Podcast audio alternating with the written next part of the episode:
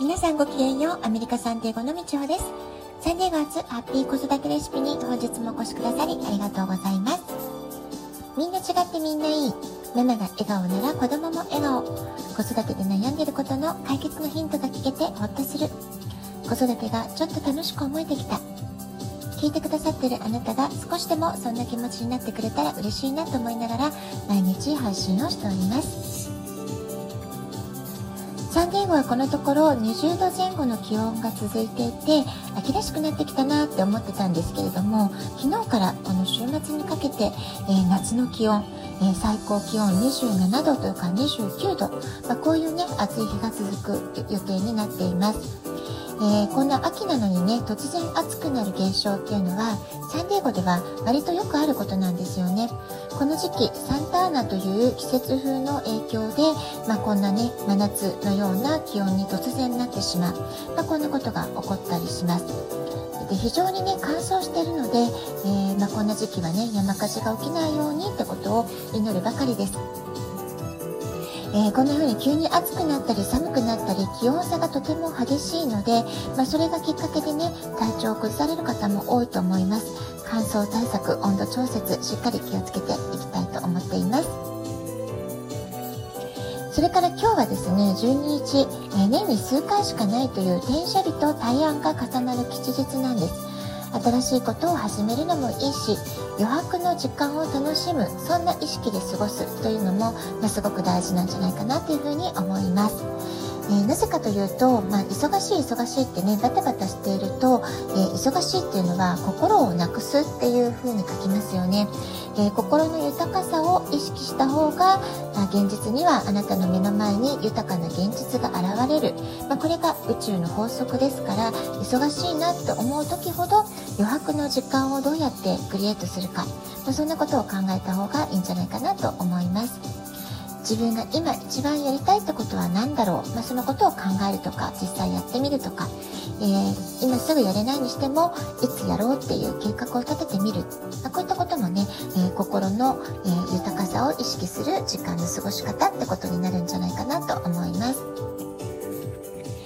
で私は昨日ですねアメリカで導入される介護税に関するセミナーを夜開催してお話をさせていただいたんですけれども、えー、最終的には50名を超える参加者の方がいらしてセミナー終了直後から知らないことばかりでしたとか大変勉強になりました、まあ、そういうねお声をいただくことができてほっと今日は一安心というそういう週末を過ごしています。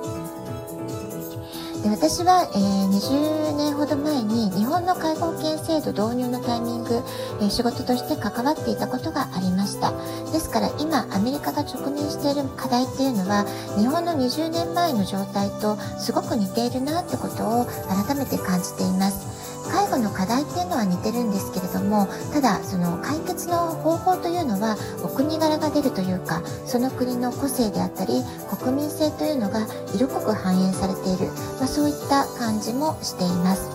でアメリカっていうのは良くも悪くも自己責任の国なんですよね、えー、努力して頑張った結果を周りがすごくきちんと認めてくれる、まあ、そういう良さがある反面ヨラバ大樹の影という発想で生きているとなかなか厳しい現実が待っている、まあ、こういったこともあるんじゃないかなと思います。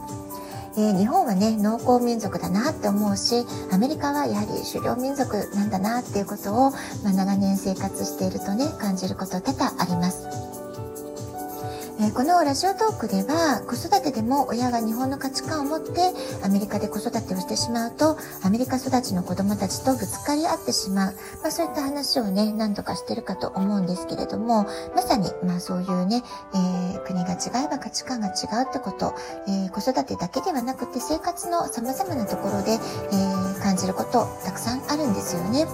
えー、ところ変われば品変わるということわざもありますけれども今回もアメリカの介護税導入のことを調べていけばいくほどその国のルール価値観をきちんと理解する、まあ、そういうね、えー、いろいろな制度や成り立ちが起こっている背景には文化的背景があったり歴史的背景があったり、まあ、国民性がね色濃く出てたりっていうことがあるんだな、まあ、そういったことをね改めて考える時間でした。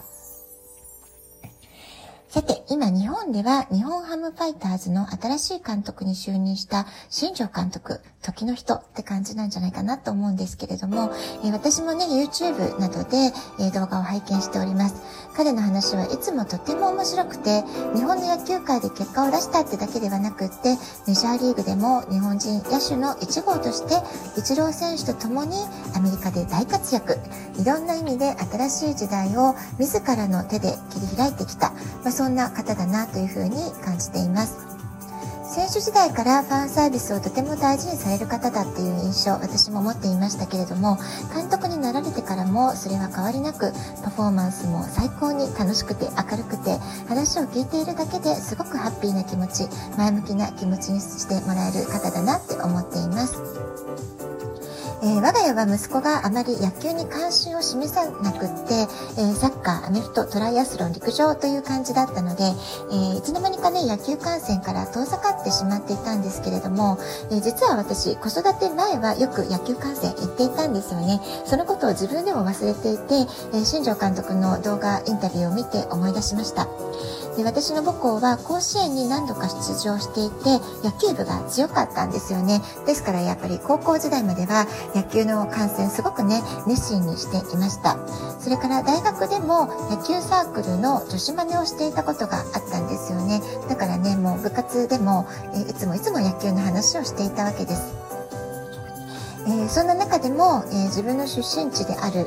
ー、九州出身の選手っていうのはねなんとなくね肩入れしたいとか応援したくなるものなんですよね、まあ、新庄新庄選手も、え長崎生まれ、え福岡で、え福岡の高校で活躍されてたっていうご経歴があります。そして息子がお腹の中にいた時、えちょうどですねサンフランシスコジャイアンツ時代の新庄選手の試合を私見ているんですよね。でその時の新庄選手の印象とっても素敵だなっていう思い出があります、え、ちょうどイチロー選手新庄選手がメジャーで活躍していた時代サンゴパドレスとの交流戦に、え来られる時を狙って応援に行ったという思い出があります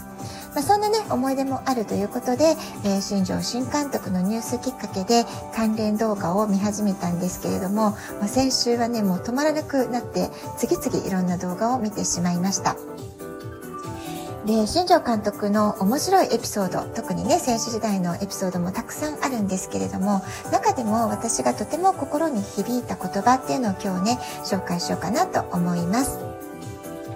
努力は一生本番は一度だけチャンスは一瞬。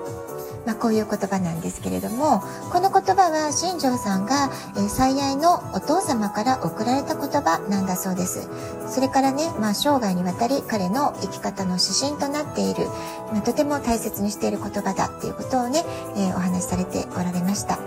えー、本当に短い言葉なんですけれども人生哲学としてとても深い意味というかねとても大切なことを伝えてくれる素晴らしい言葉だなっていうふうに思いました。人が見ていないところで地道な地道な練習や努力を積み重ねてこられた人だからこそ、まあ、ここぞという時に派手なパフォーマンスとか素晴らしいファインプレーで人を魅了することができる、まあ、そういうね素晴らしい選手になってこられたんだな。その、えー、裏にはお父様のこんな努力は一生本番は一度だけチャンスは一瞬、まあ、このね言葉にいつも支えてこ、えー、られて、えー、今につながっているのかなっていうことを思いました。